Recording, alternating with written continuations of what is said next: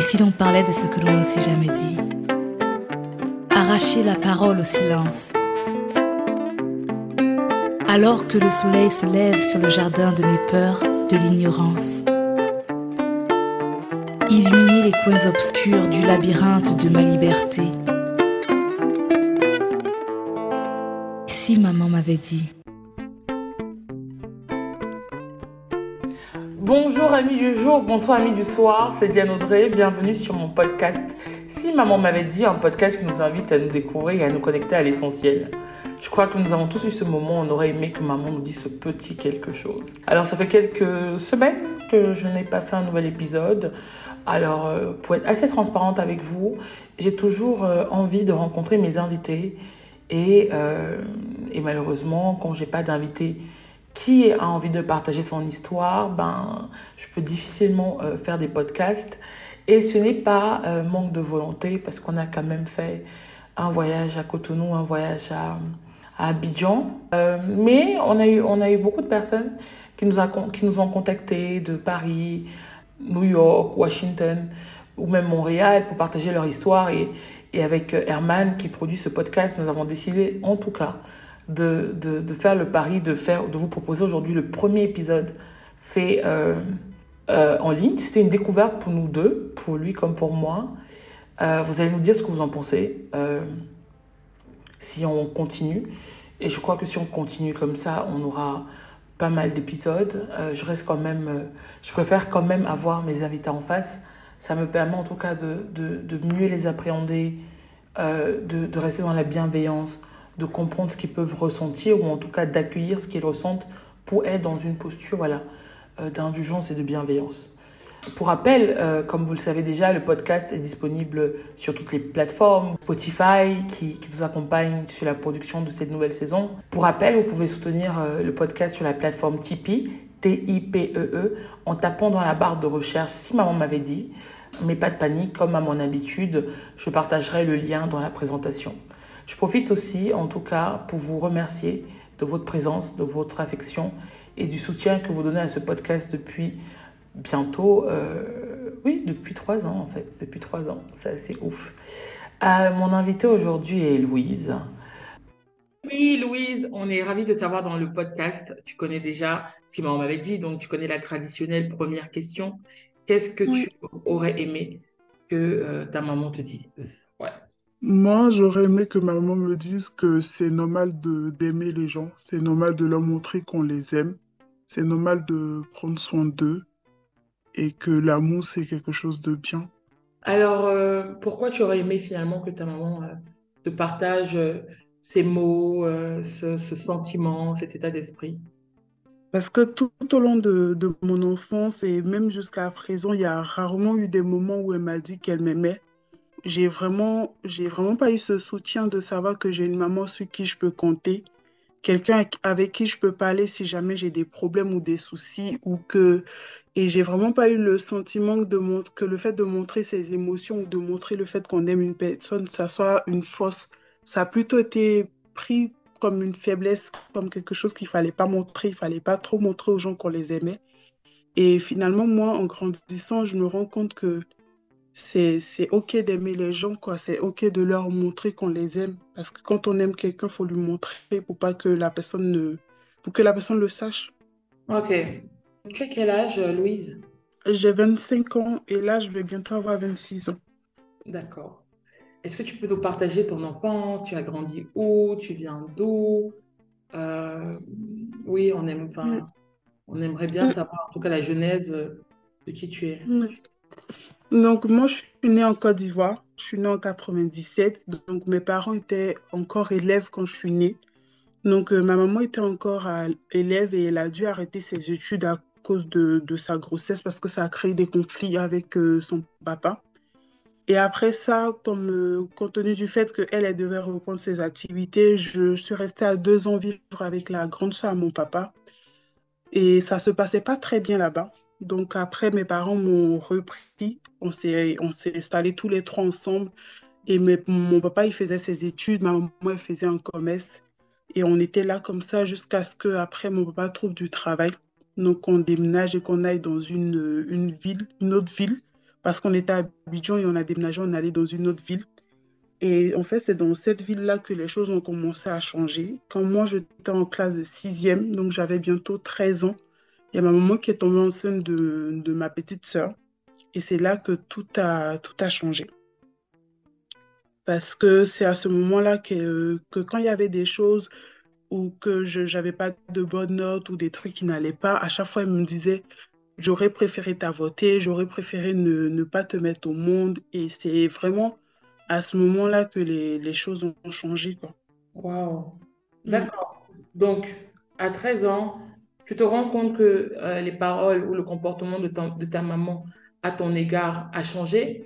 Est-ce que tu, te dis que c'est à cause du fait que vous ayez déménagé ou tu, dis, tu te dis que c'est à cause du fait que tu es euh, une, petite sœur ou un petit frère? Sur le champ, moi, j'étais très contente et je suis toujours contente d'avoir mes, mes sœurs. Mais sur le champ, je très, j'étais très contente d'avoir ma sœur, donc je ne me disais pas que c'était à cause de la grossesse. Je me disais vraiment que c'était moi qui, qui faisais des choses qui n'allaient pas. Je me disais que je n'étais pas comme les autres enfants, que je n'étais pas assez sage pour elle et que je faisais des trucs qui, qui l'énervaient plus et le poids de la grossesse aussi, ça n'aidait pas forcément pour elle. Est-ce que ton père assistait à ce type de conversation? Il, a déjà, il avait déjà entendu ça? Non, sur ce moment-là, non. Mais c'est vrai que quand on, me, quand on me tapait à la maison ou quand on me, on me disait des choses, parce que moi, jusqu'à présent, je suis très fusionnelle avec mon papa.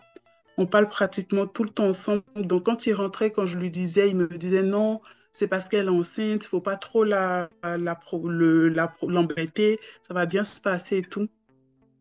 Et voilà, après, quand elle a accouché, ça ne s'est pas arrangé jusqu'à ce que je, on vivait dans, en fait, on vivait dans la maison où on vivait, il y avait un neveu à mon papa qui, vivait avec nous, des neveux à mon papa, notamment un qui était un peu plus âgé que moi, qui une fois a essayé d'abuser de moi pendant une nuit.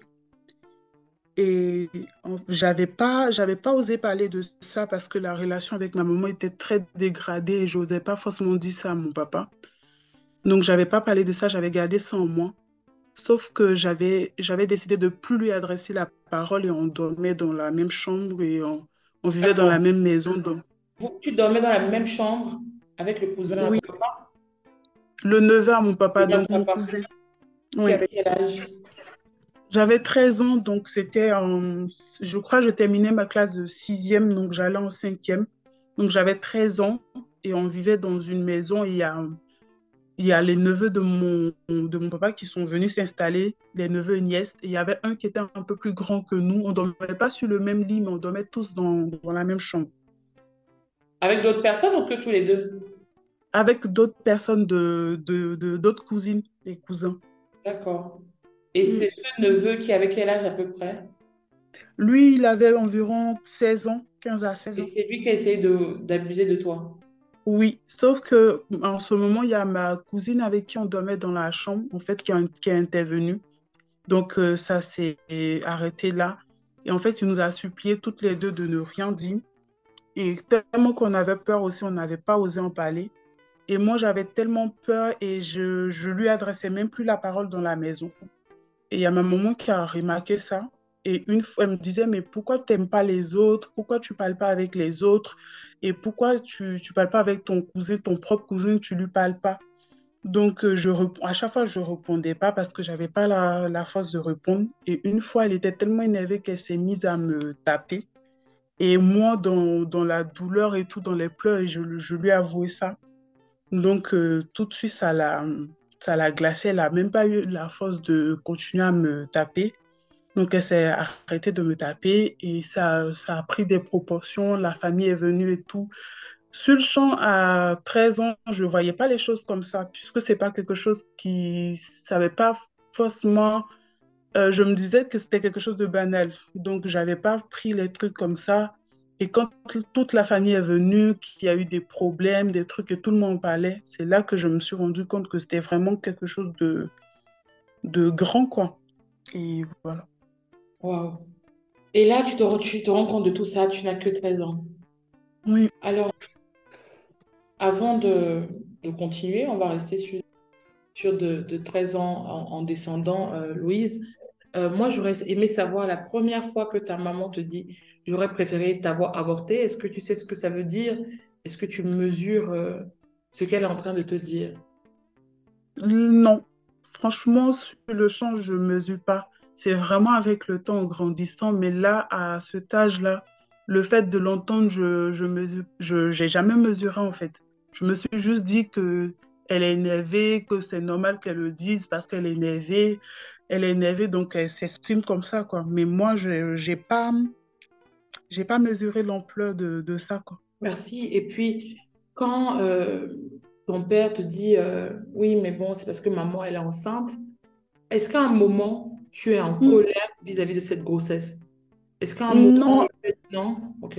non, à aucun cas, parce que je suis restée 13 ans fils fille unique, unique. Et j'avais tout le temps mes amis qui jouaient avec euh, leurs frères, leurs sœurs, qui avaient des petites sœurs, des petits frères. Donc moi aussi, je voulais avoir, que- je voulais avoir quelqu'un avec qui grandir. Donc j'étais trop contente d'avoir une, une, une sœur ou un frère. Et les échographies montraient que c'était un petit frère. Donc j'étais très contente et tout. Donc à aucun moment, j'ai eu une colère par rapport à ça. Franchement, je pense qu'il y avait aussi l'innocence qui faisait que j'étais dans le déni, quoi. Et entre tes, ton, ton, ton jeune âge et tes 13 ans, est-ce que tu as des souvenirs d'amour et d'affection avec ta maman? Pas, pas vraiment. En fait, ma maman, quand elle, euh, les moments où il y avait vraiment de l'affection, c'est qu'on sortait, on, on, ach- on, elle achetait des vêtements ou elle achetait des trucs à manger, mais pas vraiment des moments où on te dit, mon bébé, je t'aime ou des trucs comme ça. Il n'y a pas, y a pas vraiment eu ça. C'est vraiment, on t'achète des trucs comme, et tu sais que on est content de toi, quoi. Ton petit frère arrive? Comment Non, c'est une fille. Ah, c'est une fille finalement les, les échographies ont montré que c'était un un garçon, mais c'est une fille qui venue. D'accord. Oui, Donc, ta petite sœur arrive. Oui. Euh, comment ça se passe à la maison? Comment tu te sens? euh? Moi, je suis très contente. Après, c'est vrai que sur le champ, les... tout le monde a les yeux tournés sur le bébé, mais moi, ça me, ça me pose pas forcément de problème parce que moi aussi, j'ai les yeux tournés sur le bébé. Je suis trop contente de de plus être seule, d'avoir quelqu'un avec qui jouer, donc euh, ça se passe bien. On est bien à la maison et tout.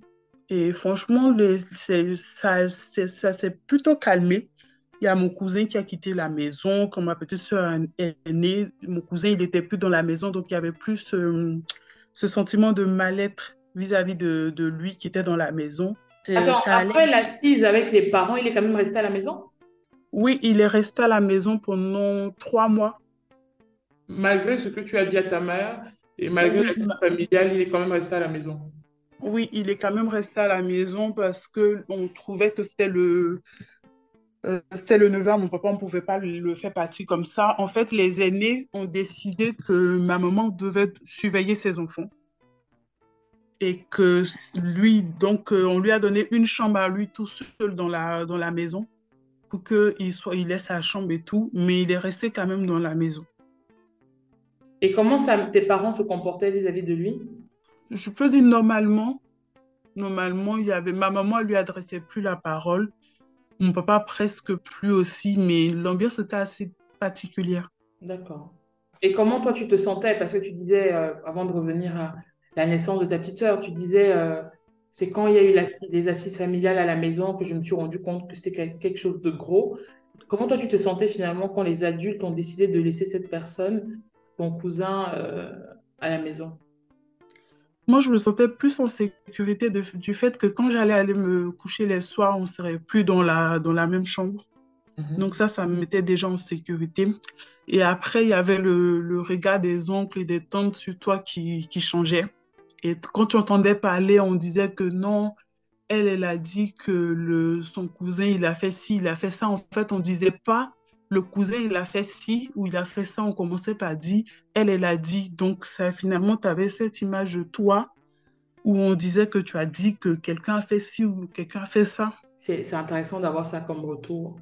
Euh, donc, Mm. ton, ta petite sœur, pardon, est née, euh, les Mm. regards sont sur elle, mais c'est pas grave parce que toi aussi tu es très très content d'avoir une petite sœur. Ouais, en plus, Comment elle était trop belle. Bah, Donc, euh, J'ose espérer que toi aussi tu étais trop belle, mais je pense que oui.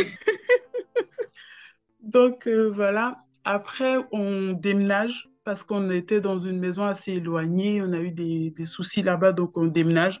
On va dans un autre endroit. Et moi, je continue mes études et tout. Et là, en fait, il y a des moments assez répétitifs où je me rappelle notamment en classe de troisième, parce que j'avais une, c'était une classe où en fin d'année, il fallait passer un examen. Donc, je n'étais très disponible, il fallait bosser avec les, les, camarades, il y avait des trucs que je comprenais pas, donc je passais beaucoup de temps à bosser. Et en fait, parfois, quand je devais faire la vaisselle ou des trucs comme ça, je le faisais pas à temps. Et à chaque fois, il y avait des paroles, des trucs comme ça qui, qui revenaient. Comme quoi, j'aurais préféré t'avorter, j'aurais préféré ne pas te mettre au monde. Euh, c'est compliqué de t'avoir comme enfant, tout ça. Tu vas, tu vas jamais réussir dans la vie. Tu vas, tout ce que tu es en train de me faire subir là, tu vas le subir aussi. Donc ça, c'était des trucs qui étaient là sur le coup, c'était un, peu moins facile à gérer. C'était un peu moins facile à gérer. Je pleurais tous les soirs, je m'endormais en pleurant. Je me disais que j'allais jamais réussir dans ma vie parce que en, Afrique, on dit que si, l'un de tes parents te, maudit ou dit un truc sur toi, ça va forcément agir sur toi. Donc, euh, je me disais que ça allait forcément agir sur moi, donc ça valait pas la peine de, de travailler à l'école ou de faire des trucs parce que finalement, j'allais jamais réussir dans la vie, quoi. Donc, entre 13 ans et 16 ans, c'est vraiment là mm. où les femmes, en tout cas, nous sommes des vrais ados, on est un mm. peu belles et compagnie. Euh, donc, c'est là où aussi on prend, tu prends conscience de ce que ta mère te mm. dit. Oui, c'est là que je prends conscience et tout de l'ampleur de, des mots parce que là, tu commences à avoir des copines à l'école, tu as des retours de comment ça se passe avec elles, euh, avec leur maman ou les gens, leurs parents. Et quand toi, tu dis que comment ça se passe avec toi, c'est là qu'on te dit, mais non, une maman ne doit pas dire ça à son enfant et tu te, tu te rends compte qu'en fait, ce que tu, ce que tu vis là, c'est pas normal. C'est vraiment pas normal, quoi. Mais euh, que moi, est-ce que tu avais des personnes avec qui tu parlais? Non, pas vraiment, parce qu'en fait, j'ai été, ma maman, en fait, elle a jamais apprécié le fait qu'on ait des amis. Non, moi, j'avais pas d'amis. En dehors des cours, j'avais pas vraiment d'amis. J'avais droit seulement à une amie qui était dans le même quartier que moi, qui était dans la même classe que moi, qui était, pas, euh, qui était en troisième aussi, mais pas dans le même lycée, qui venait bosser, bosser avec moi souvent. Donc, c'était elle. J'avais droit à être amie avec elle, mais j'avais pas le droit d'aller chez elle. Donc, quand j'allais chez elle, il fallait que je revienne avant que ma maman soit de retour, sinon, c'était le... sinon on te tapait, quoi. Donc, j'avais pas vraiment d'amis, c'est des, des gens de, de, de, ma classe avec qui je, j'étais en cours, que, avec qui je discutais pendant les heures de cours, parce que on sait que tu finis de, de faire tes cours à telle heure, tu as tel temps de trajet, donc tu dois être à la maison à telle heure et tout, et tout était vraiment millimétré, quoi. Mm-hmm. Donc, euh, Et euh, comment on se construit quand on est une, une, jeune, une jeune adolescente, une jeune, une jeune dame, euh, qu'on n'a pas d'amis? C'est compliqué parce que même là, jusqu'à aujourd'hui, c'est assez compliqué. J'ai dû... Je fais rarement confiance aux gens parce que je n'ai pas l'habitude de discuter avec les gens. Et aussi, tu, tu, tu t'exprimes rarement parce que tu dis pas ce qui ne va pas, tu n'as pas vraiment de, de, personnes avec qui tu peux sortir, des gens de ton âge avec qui tu peux faire des trucs de ton âge. Donc, euh, finalement, tu enfouis beaucoup en toi et quand ça, quand ça déborde, ça, ça déborde par des, par des fugues, par des tentatives, des, tentatives de suicide c'est pas, c'est pas forcément le, le bon moyen de grandir pour moi. D'accord. Tu disais que tout à l'heure, tu disais que ton père mettait euh, l'attitude de ta mère euh, sous, euh, sous, voilà, sous le fait qu'elle était enceinte. Comment ton père réagissait après, quand elle a accouché?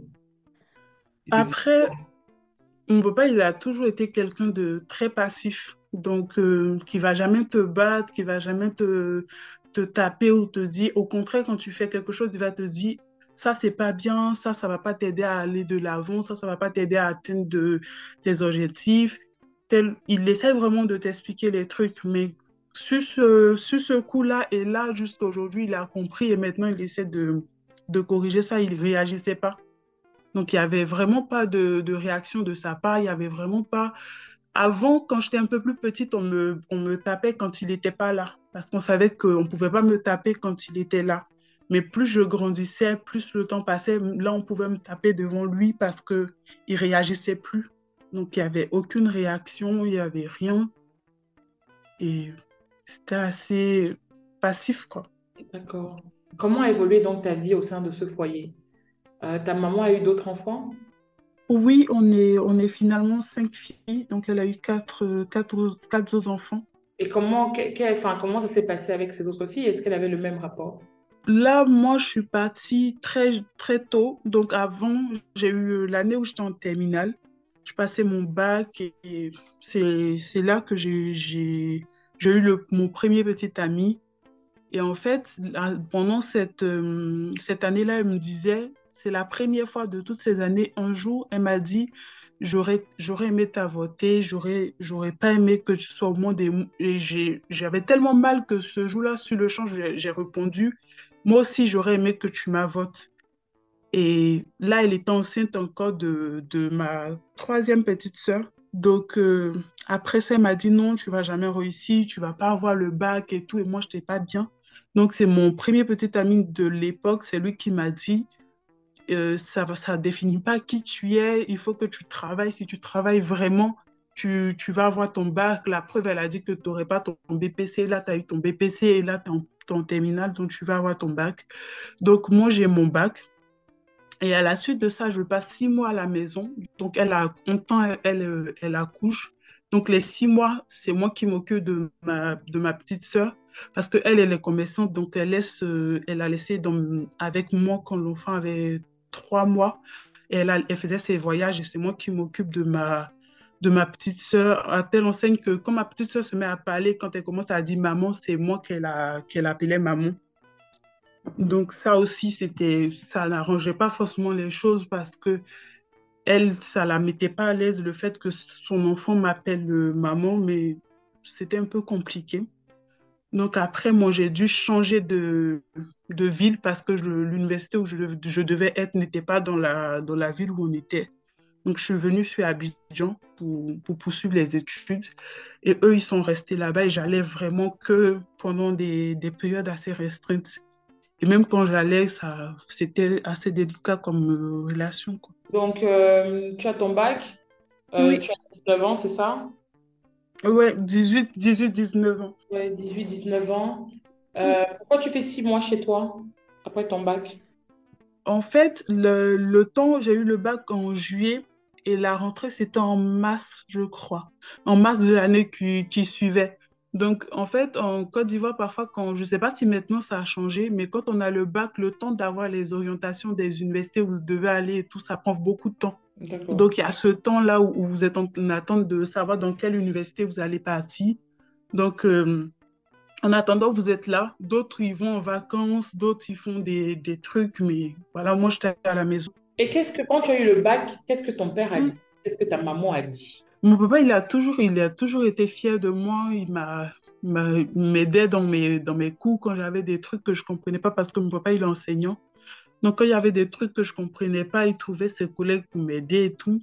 Il était très fier de moi. Ma maman, elle, euh, elle a pas dit quelque chose parce qu'elle n'était pas là quand je, quand j'ai pris mes résultats. Elle n'était pas là quand, elle- quand on l'a appelée. Elle a dit OK. Vraiment, il n'y a pas eu de je suis fière de toi ou mes félicitations. C'était vraiment plus de la surprise, quoi. Ah, c'était de la surprise, mais c'était pas un sentiment de fierté. Non, je pense, hein, c'est comme ça. En tout cas, c'est comme ça que moi, le, je l'ai ressenti. Peut-être qu'il y avait de la, de, de la fierté, mais ça n'a pas été dit. Tu as vu un sourire, ou tu as, tu as vu jour de de l'éton- enfin, était vraiment étonnée. Oui, parce que c'était au téléphone aussi, donc euh, y a, tu peux pas vraiment lire le, les émotions au téléphone, mais c'était plus euh, OK, d'accord. C'était comme ça, quoi. tu es venu à la maison quand même. Oui, moi, je suis venue à la maison, mais elle, elle n'était pas à la maison, elle était en voyage. D'accord. Donc, c'est nous, on l'a appelé au téléphone avec mon papa. Mon papa, lui, il était trop content. Il était même venu me chercher au centre de, des résultats. Et quand quand on arrivait à la maison, on l'a appelé. Et euh, est-ce qu'un, jour tu as pris le temps de discuter avec ton père de ta relation avec ta maman? Oui, là maintenant, j'ai discuté avec lui, mais quand je, quand j'étais là-bas, non. Quand j'étais là-bas, non. Et Là maintenant, j'ai. Et, euh, Euh, et qu'est-ce qu'il te dit? Qu'est-ce que tu lui dis?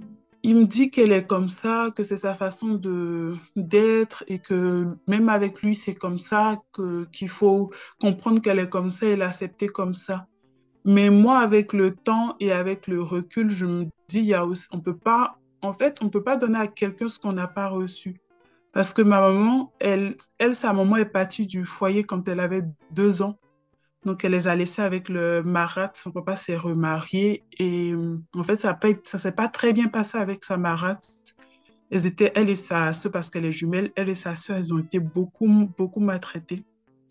Et, et c'était pas, c'était pas très bien pour elle. Et leur maman n'est pas revenue jusqu'à ce qu'elle décède. Donc, euh, il n'y a pas vraiment eu ce tamour de maman. Elle n'a pas reçu ça. Donc, je pense que c'est pour ça aussi qu'elle n'arrive pas à, à, le donner. Ça, c'est un peu euh, la conclusion quand on essaye de, de comprendre la, la, la personne qu'on a en face de nous, ses réactions, on arrive à se faire plus ou moins une raison. Tu as parlé de, de tentative, tu as parlé de fugue et de tentative de suicide. La, la, première fugue arrive à quel âge, comment et pourquoi? Euh, La première fugue, je crois que j'étais en classe de première. J'étais en classe de première et il y a un plat de chenou qui s'appelle le plat cali que j'aime que j'aimais jusqu'à présent j'aime encore que j'aime beaucoup manger.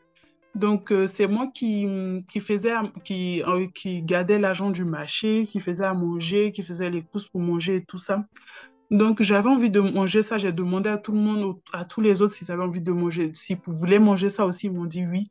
Sauf que moi je savais faire la sauce mais je savais pas faire la, la semoule en quelque sorte. Donc on avait une fille de ménage.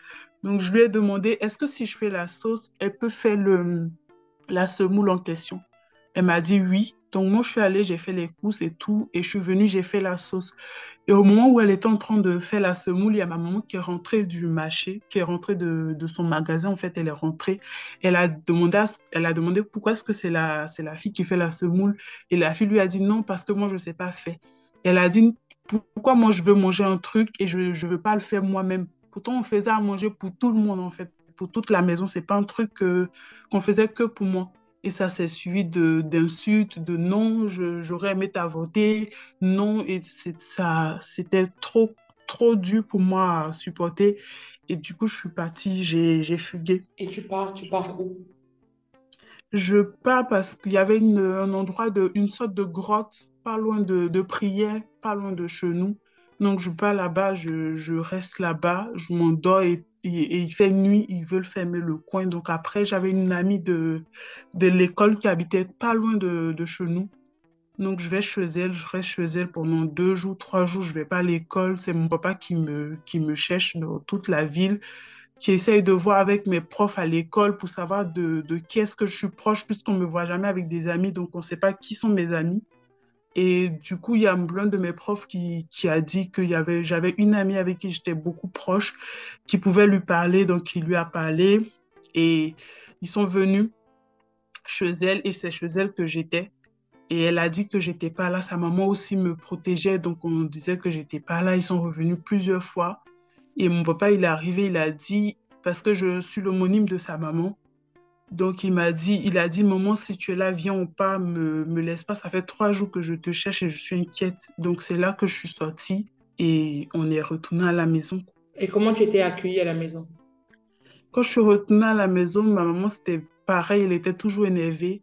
Elle m'a pas adressé la parole, elle a juste dit qu'elle veut pas que je touche au truc de la, de la maison qu'elle veut pas que je touche à, à ses assiettes, qu'elle veut pas que je touche à sa nourriture, qu'il fallait qu'on me, qu'on me donne à manger de côté et tout ça, quoi. Vraiment exclue. Comment, es, comment, était, comment elle était avec tes petites sœurs? Mes petites sœurs, puisqu'elles étaient petites, ça allait. Mais là, c'est en train de se, de se dégrader aussi. Donc, comment ça?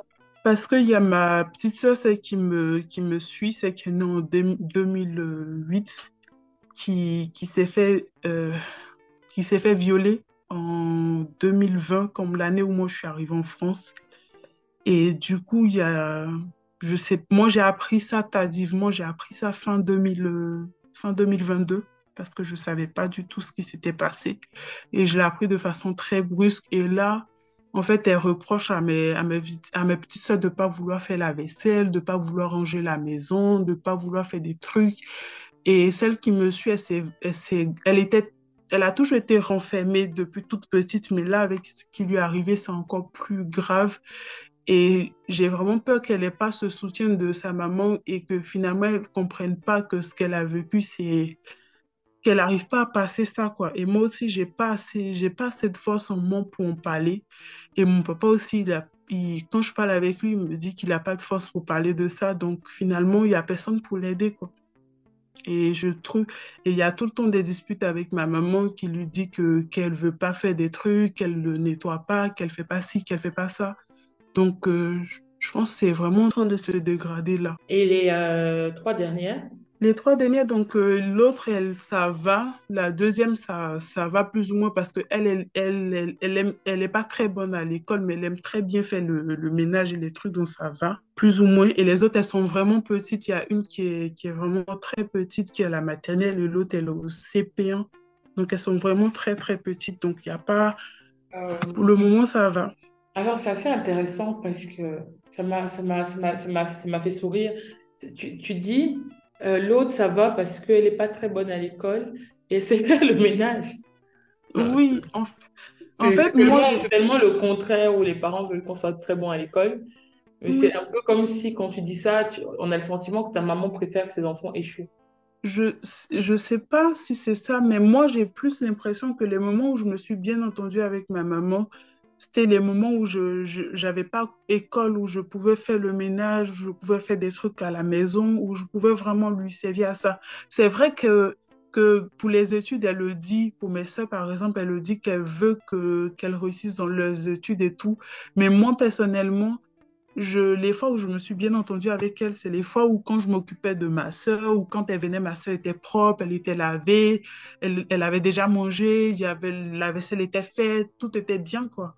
Et là, ma, celle qui me, ma petite soeur de, qui me suit, elle, elle est, elle est vraiment, bon, on va dire paresseuse, parce qu'elle n'aime pas tout ce qui est ménage et tout, elle n'aime pas du tout. Et l'autre, elle, c'est vraiment le contraire, quoi. Elle, elle aime ça et les deux, elles s'entendent bien. Donc, je me dis, c'est ça le Peut-être qu'elle a compris que pour s'entendre bien avec sa maman, il fallait faire ça. Ouais, je pense aussi. Peut-être qu'elle a compris, elle t'a regardé toi, elle a regardé ta, son aîné. Mm, mm, mm. bon, moi, je vais aller à côté. Euh, peut-être. comment tu apprends que ta sœur euh, a été violée? Donc, moi, j'étais dans... Parce que là, je, je, je vivais seule. Et une fois, en, fait, une fois, en France, oui. Et une fois, je, j'allais vraiment pas bien. J'avais vraiment l'impression que quelque chose était arrivé euh, à, à, mes, à mes soeurs, que ça n'allait pas. Donc j'appelle mon papa, je lui demande est-ce que ça va en 2020, fin 2020 Est-ce que ça va et tout? Il me dit oui, ça va, tout se passe bien. Et en fait, après, c'est là que j'ai su que c'était en ce moment-là. Et personne ne m'a rien dit. Et une fois, je suis à la maison chez moi, en 2022, fin 2022, il y a ma maman qui m'appelle en, pleurs. Je lui dis qu'est-ce qui se passe et tout? Elle me dit non, je suis fatiguée, je veux, je veux partir, je ne veux pas rester et tout ça. Je dis mais qu'est-ce qui se passe? Et là, elle me dit, il y a ta soeur qui s'est fait violer. Je dis, quand? Qui? Quelle soeur En fait, il y a tellement, y a des cousines qui vivent chez nous. Donc, je pensais à tout le monde sauf à ma petite soeur parce qu'à l'époque, je, je, je, je, me disais, non, pas, c'est, ça peut pas être possible. Donc, je dis, quelle soeur elle, me dit le nom de, de ma petite soeur. Et là, je je, termine pas l'appel, je raccroche et je pleure toute la, toute la nuit. Donc, j'ai tellement pleuré. Et j'étais toute seule aussi parce que j'ai pas l'habitude forcément d'avoir des, des amis ou des gens que, avec qui je peux parler. Et mon copain, lui, il habite, il habite à Paris et moi, j'étais dans une autre ville. Donc, euh, je l'appelle, mais lui, il fait nuit, il peut peut pas venir parce que donc je passe toute la nuit seule en train de pleurer. Et en fait, c'est après que je la rappelle, elle me dit non, en fait, on t'a pas dit, mais c'est pas là tout de suite, mais ça date il y a deux ans. Donc ta, maman, donc ta maman, finalement, elle se tourne vers toi pour te partager ce qu'elle ressent. Oui. D'accord. Mm. Donc, elle me dit que ça date d'il y a deux ans. Mon papa voulait pas qu'on me dise parce que vu que je suis loin, ça, ça allait, il trouvait que ça allait beaucoup plus m'impacter que parce que eux qui sont proches déjà, qui, qui savent ce qui s'est passé, ça les impacte déjà. Et moi, le fait d'être loin comme ça, ça allait beaucoup plus m'impacter. Donc, il voulait pas qu'on me le dise. D'accord. Alors, Louise, à quel moment tu pars t'installer en, en, France? C'est en, en 2020.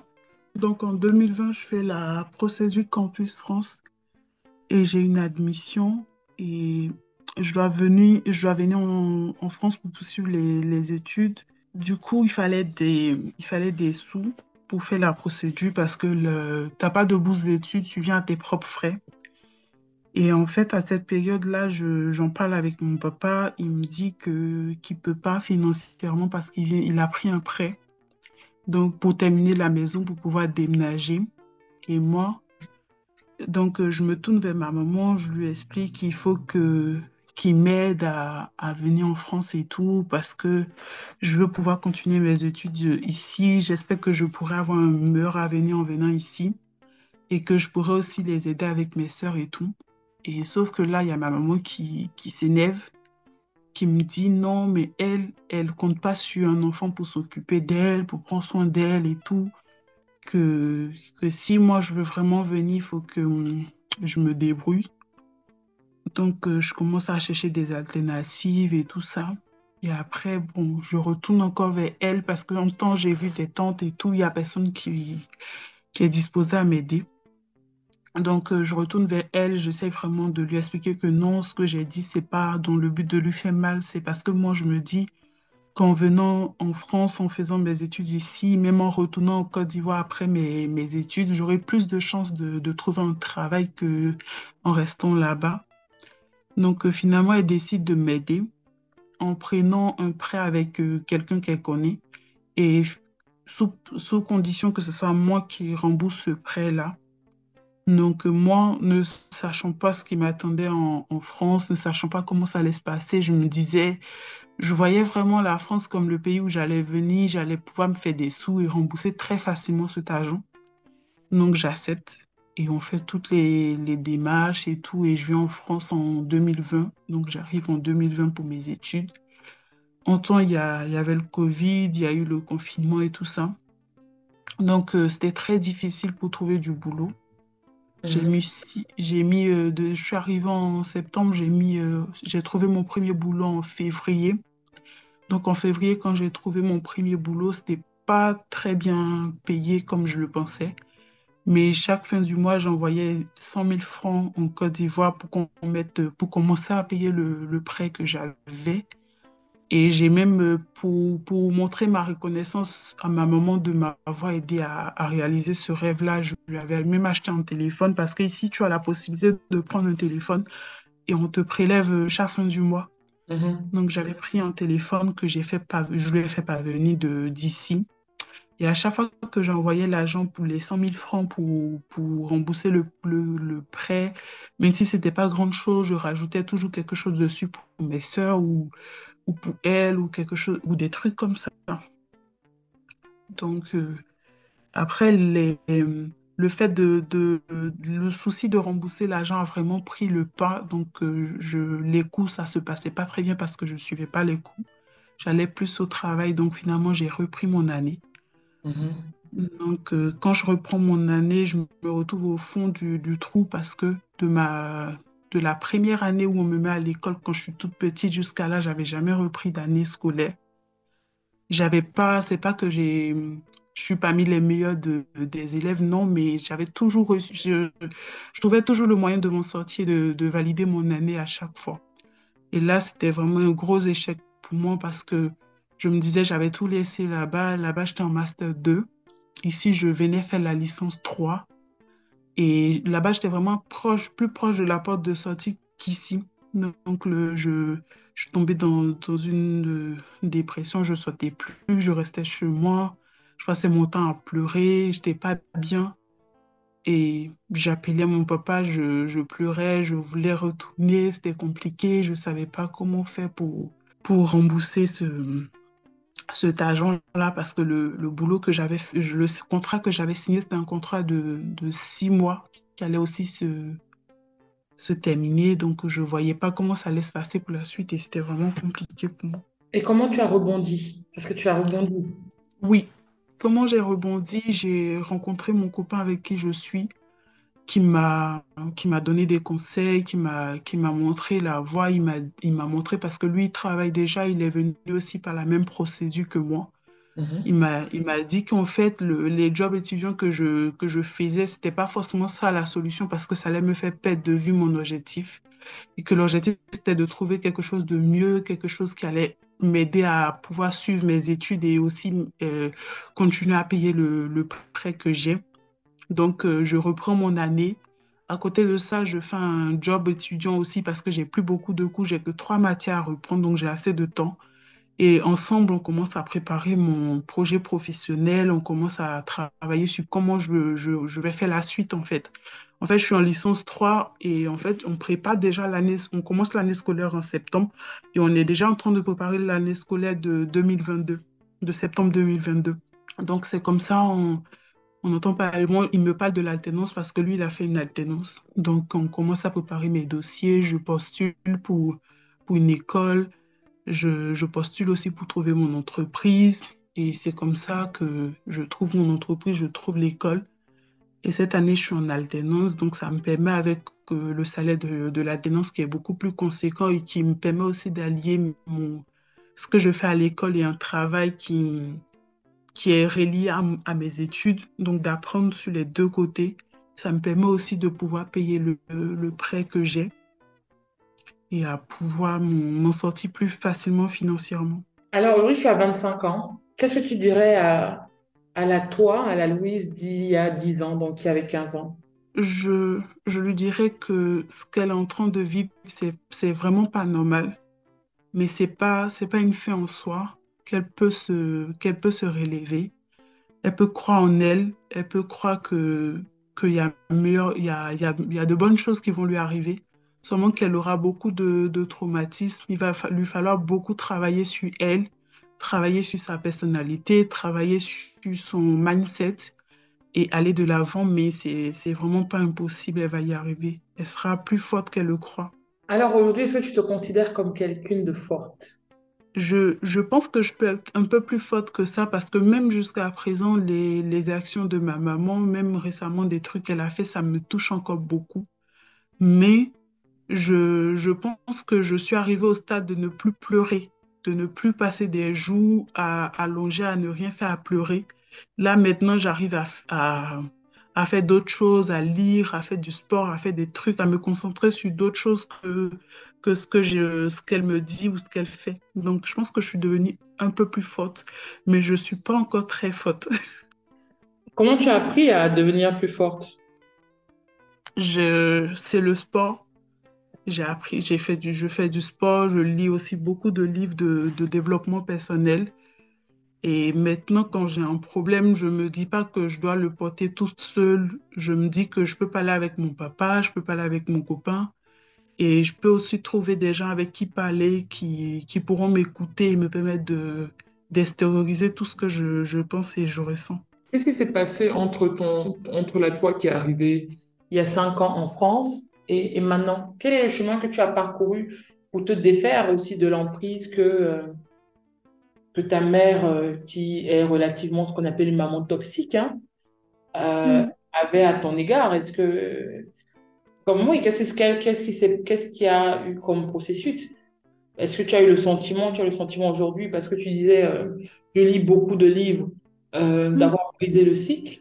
Moi, quand je, quand je suis arrivée, j'ai, j'avais la liberté de voir des gens, de parler avec des gens, de pouvoir me faire des amis. Donc ça aussi, ça m'a, ça m'a aidé. Et aussi le fait d'écouter de, des podcasts. Donc le, premier podcast que j'ai écouté sur Spotify, c'est le, c'est le vôtre. Donc ça m'a beaucoup aidé de, d'entendre des gens parler, de donner leur le témoignage. Et ça m'a donné envie de travailler sur moi et de me dire que je veux pas, je veux pas reproduire les mêmes choses. Parce qu'il y a une époque de ma vie, je me disais que je voulais pas d'enfants. Parce que si c'était pour avoir des enfants et le, les faire souffrir autant, j'en voulais pas. Mmh. Mais là, je me dis qu'il faut pas laisser son, son passé nous définir. Il faut travailler sur soi. C'est pas une fin en soi. Il faut juste essayer de pas reproduire le, les mêmes choses. Et il y a des outils pour travailler sur soi. Il y a des outils pour essayer de, pour essayer de s'améliorer. Donc, euh, c'est vraiment, il y a eu le fait d'écouter des podcasts et de lire des livres de développement personnel m'ont fait vraiment prendre conscience que ma vie, en fait, elle est, dans, elle est entre mes mains. C'est à moi de la, de la façonner, c'est à moi de, de voir comment est-ce que je veux euh, je veux guider ça, comment est-ce que je veux diriger les choses, ce que je veux devenir, et je peux devenir ce que je je veux à force de travail. Donc, c'est vraiment ça qui m'a qui m'a permis de, de prendre conscience.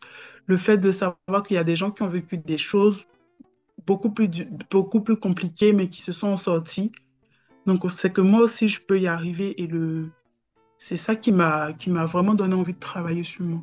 Ah, ça, c'est, je te remercie de, je suis contente de savoir que si maman m'avait dit a, a, aussi un impact finalement sur la vie euh, euh, des personnes qui, euh, qui, nous écoutent. Ça fait plaisir.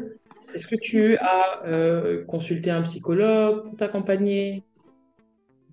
Non, j'ai pas, pas consulté de, de, psychologue pour m'accompagner. C'est vrai que j'y pense, mais là, avec euh, le, le prêt que j'ai à payer, le salaire de l'alternance qui est pas très conséquent, la, la vie en Île-de-France aussi. Donc, j'ai pas vraiment les moyens financiers de le faire, sachant que la consultation est à 70 euros et que tu n'as pas vraiment de, remboursement pour ça. Donc, je me dis, pour le moment, comme, comme je peux, je, je trouve les outils qui sont à ma portée et j'essaie de travailler comme je peux. Et quand j'aurai plus euh, de possibilités d'ouverture financière, je, je compte le faire. D'accord. Et aujourd'hui, qu'est-ce que tu fais dans la vie à 25 ans, bientôt 26 ans? Aujourd'hui, je suis en alternance, donc je prépare mon diplôme de, en master. Donc, je prépare un master que je finis en 2024. Donc, euh, je fais des cours. J'ai une semaine, je suis en cours et j'ai trois semaines où je suis en entreprise, où j'apprends des choses et je suis dans le domaine de l'environnement et c'est quelque chose que j'aime beaucoup. Donc, euh, voilà. Il y a une chose que j'aime souvent rappeler euh, aux personnes qui nous écoutent, un élément, c'est que euh, même si on a le sentiment d'avoir des clés avec, en, écoutant des podcasts. Moi aussi, j'écoute des chaînes YouTube, j'écoute aussi beaucoup de podcasts et j'ai beaucoup lu aussi sur le développement personnel. C'est ultra important de se faire accompagner. Parce que des fois, on veut, on veut euh, beaucoup euh, expliquer les choses, mais on les explique des fois sans spécialement les comprendre parce que des fois, c'est nous, c'est l'adulte qui comprend, mais pas notre enfant intérieur. Des fois, aujourd'hui, tu vois, je sais pas, moi, j'ai j'ai 31 ans, je peux comprendre certaines choses, moi en tant qu'adulte, mais il y a des mécanismes pour que mon enfant intérieur, qui a peut-être été blessé à 7 ans, 8 ans, euh, il y a des choses que je dois lui dire pour qu'il comprenne mieux les choses et qu'il pardonne les choses d'une certaine manière. Sinon, le risque, c'est que quand tu fais face à, à certains éléments qui rappellent à ton enfant intérieur des blessures qu'il a eues, il pose des actes qui le dépassent ou qui te dépassent en tant qu'adulte. Oui. Et tu comprends pas. Tu te dis, mais attends, je comprends pas. J'ai lu tous les livres, euh, j'ai écouté tous les podcasts. Pourquoi je suis déstabilisée? Mais qu'est-ce que ça veut dire? C'est la, grande question aujourd'hui, c'est de savoir est-ce que tu as fait la paix avec le fait que ta maman t'a dit qu'elle elle aurait voulu t'avorter? Ça veut dire qu'elle aurait voulu que tu n'existes pas ou que tu n'aies jamais existé? Est-ce que toi, en tant qu'adulte, tu penses que tu as fait la paix avec ça? Non, je pense vraiment pas que j'ai fait la paix avec ça parce que je, me dis, en vrai, parfois je me dis que j'aurais aimé ça, que ça, que j'aurais aimé ne pas, j'aurais aimé ne, ne pas être née. Parfois je me dis ça, donc euh, c'est pour ça que oui, parfois ça m'arrive de me, de me dire ça. Et, et dans quel cas tu te dis ça? Quand je me retrouve face à des, à des difficultés ou parfois quand je, je me dis tout à l'heure, c'est, je me retrouvais beaucoup dans ce que vous étiez en train de dire quand vous me, quand vous dites que parfois on lit des livres, on fait des choses et on, a des actions parfois qui, qui dépassent nos, et on, qui nous dépassent. Et moi, parfois, quand je me retrouve face à certaines situations, j'ai des, j'ai des actions ou des réactions qui me dépassent et je me dis, peut-être, que, peut-être qu'elle avait raison. Peut-être que je ne suis pas une bonne personne et que finalement, elle aurait rendu service au, au monde de ne pas me mettre au monde. Quoi. Et en fait, si tu regardes bien, l'adulte que tu es a compris que euh, peut-être qu'elle avait eu. Elle a, elle a peut-être, voilà, a compris que, c'est ce que je te disais tout à l'heure, elle a compris que son passé n'était pas facile. Euh, elle a compris, tu as compris que euh, ta maman et sa sœur jumelle ont souffert dans, sous, sous, voilà, dans le mariage de leur papa avec une marâtre. Ça, c'est ce que toi, tu te dis parce que tu, tu, tu, lis les, tu lis, tu écoutes les podcasts. Donc, tu arrives à t'expliquer certaines choses. Mais ton enfant intérieur qui a été blessé plusieurs fois, n'a pas les mêmes mécanismes. Et c'est ça qui est important. C'est pour ça que je te le dis et je le dis aussi aux personnes qui nous écoutent. Il faut aller voir un, un psychologue qui nous accompagne à faire des exercices qui permettent à notre enfant intérieur de pardonner. On pardonne à nos parents ou on pardonne à une maman toxique pour se libérer nous-mêmes du poids de son histoire. C'est d'abord l'histoire de ta maman. Et, des fois, euh, entre le fait aussi que tu sois la première enfant, donc il y a aussi le syndrome du premier enfant, chez qui, chez nous, notamment les femmes, c'est compliqué. Parce que c'est souvent nous qui devons montrer l'exemple aux petites sœurs ou aux petits frères. C'est toujours nous qu'on regarde, c'est toujours nous, c'est toujours nous qui devons en faire trop. Euh, tu voyages, tu empruntes de l'argent, tu empruntes de l'argent. Euh, c'est toi qui dois te sacrifier pour, pour, pour rembourser. Et malgré tout, tu payes encore le téléphone à ta maman pour, pour, la, pour la remercier. Mais finalement, au fond, euh, il faut pas hésiter des fois. Et, je trouve l'acte que tu as posé vis-à-vis de ta maman très bien. Et, je te remercie et de l'avoir aussi fait. Mais je crois que de temps en temps, quand on a beaucoup souffert, il faut prendre le temps de se reconstruire. Parce que finalement, tu, auras, tu as 26 ans bientôt. Et, euh, et demain, tu devras construire une famille. Et je crois que toutes les personnes qui, qui, qui, qui ont des peines, qui souffrent, qui ne sont pas bien, devraient prendre le temps de, de questionner d'autres personnes. je, me suis rendu compte très vite, hein, encore plus en faisant ce podcast, des limites d'un podcast, des limites d'un YouTube channel, euh, d'une chaîne YouTube. Ces, ces éléments-là nous ouvrent les portes à une compréhension. Mais une fois qu'on comprend, il faut qu'on se fasse soigner. Pour se faire soigner, il faut qu'on aille voir un médecin. Parce que le médecin, il, nous explique mieux les choses. Il débloque mieux certains mécanismes qu'on a de protection. Il nous permet aussi d'accueillir ce que la vie a de meilleur à nous offrir. Parce que sinon, on répète constamment des cycles et on dit oui, mais en fait, de toute manière, c'est moi le problème. Je crois qu'aujourd'hui, euh, chère Louise, euh, ce que tu nous partages, c'est que, comme beaucoup d'auditeurs ou d'auditrices, c'est que tu as subi le passé de ta maman. Et ta maman n'a pas réussi à briser son cycle ou des cycles. Et, je crois que euh, aujourd'hui, pour toi, pour ton bien-être à toi, psychologique, émotionnel ou autre, il faut que tu brises ce cycle. Il faut que tu puisses dire que ça s'arrête à toi. Et que tu puisses impulser à tes petites sœurs de briser ce cycle. Si tu as une intuition vis-à-vis de, ta, de, ta, de celle qui te suit, tu dois aller au bout de cette intuition. Il faut que tu brises ce cycle. Il faut qu'elle brise ce cycle. Il faut que vous écriviez la propre histoire de votre vie. Je crois que lorsqu'on t'écoute, on comprend que finalement, euh, tu étais le miroir aussi de la vie de ta maman. Ta maman, elle avait des rêves. Tu dis que tes parents se sont rencontrés quand ils allaient à l'école. Euh, ta maman, elle voulait réussir. Elle avait certainement la rage d'y arriver. Et d'un seul coup, elle a rencontré un homme. Un jeune homme comme elle, qui était son camarade, elle est tombée enceinte, elle a gardé l'enfant. Oui, elle ne t'a pas désiré. C'est vrai. Je ne suis pas sûre que quand une enfant va à l'école aujourd'hui chez nous à 14, 15 ans, 16 ans, elle puisse désirer de tomber enceinte. Elle aime l'amour, elle aime son chéri, elle aime les petites marques d'attention. Mais à aucun moment on se dit à 16 ans qu'on va tomber enceinte. Et puis ça arrive. Est-ce que ses, parents, pour la punir, entre guillemets, lui ont dit, tu vas garder cet enfant? Et elle a fait Est-ce que euh, est-ce que euh, ce n'était pas son choix? Est-ce qu'on est l'a écouté? Est-ce qu'on lui a Quels sont les mots qu'on a posés sur cette grossesse? Comment au sein de sa famille elle a vécu cette grossesse? Il faut qu'elle se pose la question. Il faut qu'elle fasse mieux pour elle. Et je crois que quand euh, tu auras trouvé le moyen de te détacher émotionnellement des mots qu'elle a posés sur toi, de commencer à construire ta vie, de décider d'être heureuse pleinement pour toi, tu mettras une barrière qui fera que tu regarderas ta mère autrement, différemment. Il y a certaines personnes, dès lors qu'elles euh, elles choisissent de voir leur, leurs parents, en tout cas toxiques, différemment, c'est-à-dire parce que maman, je choisis de te pardonner pour aller mieux, pour être une meilleure femme pour mon mari, pour être une meilleure mère pour mes enfants, maman, je choisis de te pardonner. Et peut-être qu'à partir d'aujourd'hui, je ne t'appellerai plus maman, mais je t'appellerai Chantal. Il y a des personnes qui, en, psychologie, te disent que pour se défaire aussi du côté toxique de leur maman, ils ont décidé d'appeler leur maman par leur prénom.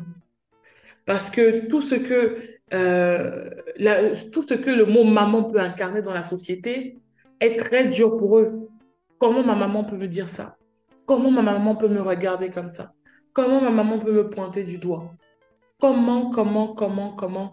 Et, et, et, et, finalement, les personnes préfèrent se dire, bon, en fait, elle s'appellera Chantal et je vais accepter que Chantal a une histoire. Je vais accepter que Chantal euh, m'ait moins aimée par rapport à son histoire. Mais aujourd'hui, qu'est-ce que j'ai décidé de créer avec Chantal? Parce que des fois, les Chantal sont souvent les meilleures mamies. Hein? Et donc, quand ce sont les meilleures mamies, on comprend pas. La, maman se dit, mais attends, moi, je ne comprends pas, ma maman n'était pas comme ça avec moi. Et si tu n'as pas soigné cela, tu peux devenir jalouse de ta fille. Ça arrive aussi. Tu observes une complicité que tu n'as pas eue avec ta maman, tu commences à être frustré. Il faut pardonner à ses parents, même lorsqu'ils ont été toxiques, pour se défaire. Pas pardonner pour que l'amour soit magnifique et que tu dises que she's your best friend, mais pardonner pour te défaire d'un poids qui n'est pas le tien. Envoie une note vocale à ta maman. Écris une lettre, une lettre à ta maman. Je le dis pour toutes nos auditrices. Hein. Déposez ces mots, déposez ces paroles comme synonyme d'un poids. Vous vous défaites de ce poids pour aller vers mieux. C'est ce que je te souhaite à toi, Louise.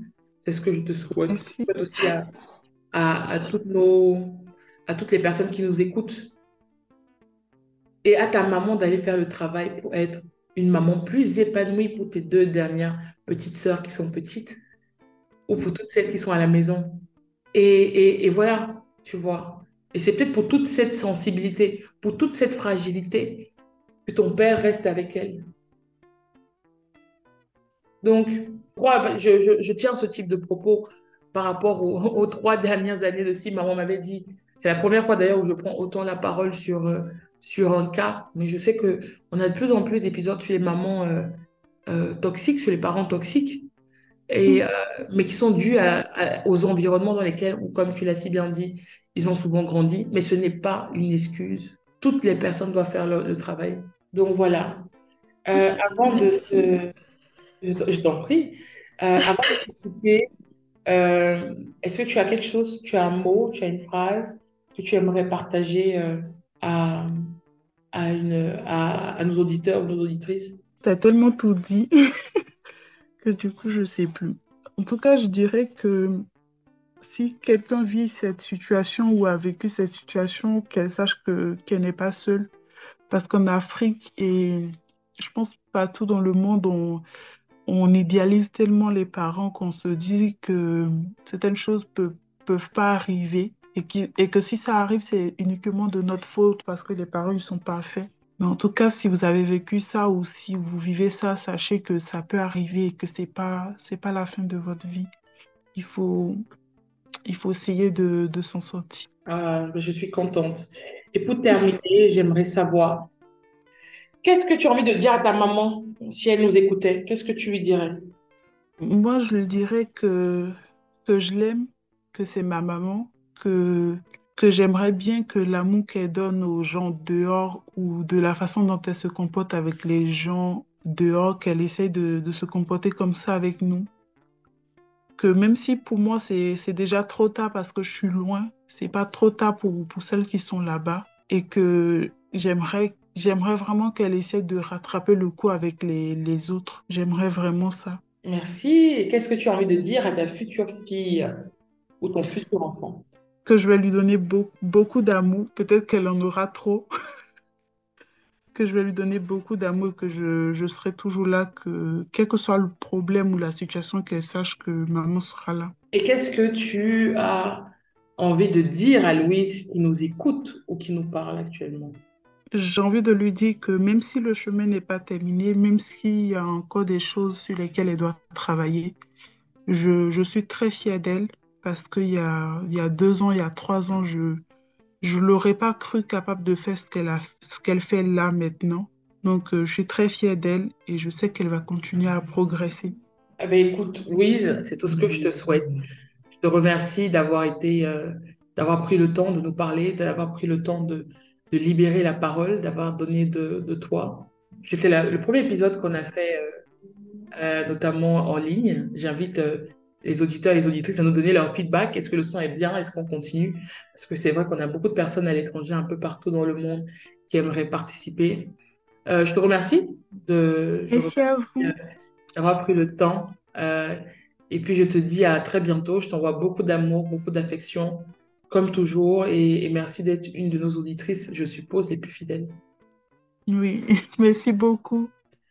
À bientôt. Au revoir. À bientôt. Au revoir. Chers auditeurs, nous voilà à la fin de ce nouvel épisode en compagnie de Louise. J'espère que son histoire, euh, ses mots, ses doutes aussi, vous apporteront un peu plus, en tout cas, de lumière euh, dans votre vie. J'ai été profondément touchée, en tout cas, de découvrir que Louise était une auditrice dans les histoires des précédents euh, participants ou précédentes participantes ont inspiré et, ça montre aussi en fait l'importance de ce podcast si maman m'avait dit et cela me fait extrêmement euh, chaud au cœur. Voilà. J'espère, comme je le disais tout à l'heure, que voilà que, que vous trouverez en tout cas dans cet épisode des réponses à vos questions, un petit peu de lumière pour aller mieux et pour euh, continuer en tout cas d'aller dans une, vers une vie pardon, euh, plus apaisée. N'hésitez pas à nous partager vos feedbacks via notre compte Instagram ou sur Twitter en commentant, en utilisant le hashtag si maman m'avait dit. Voilà, merci beaucoup et à très bientôt. Bye bye.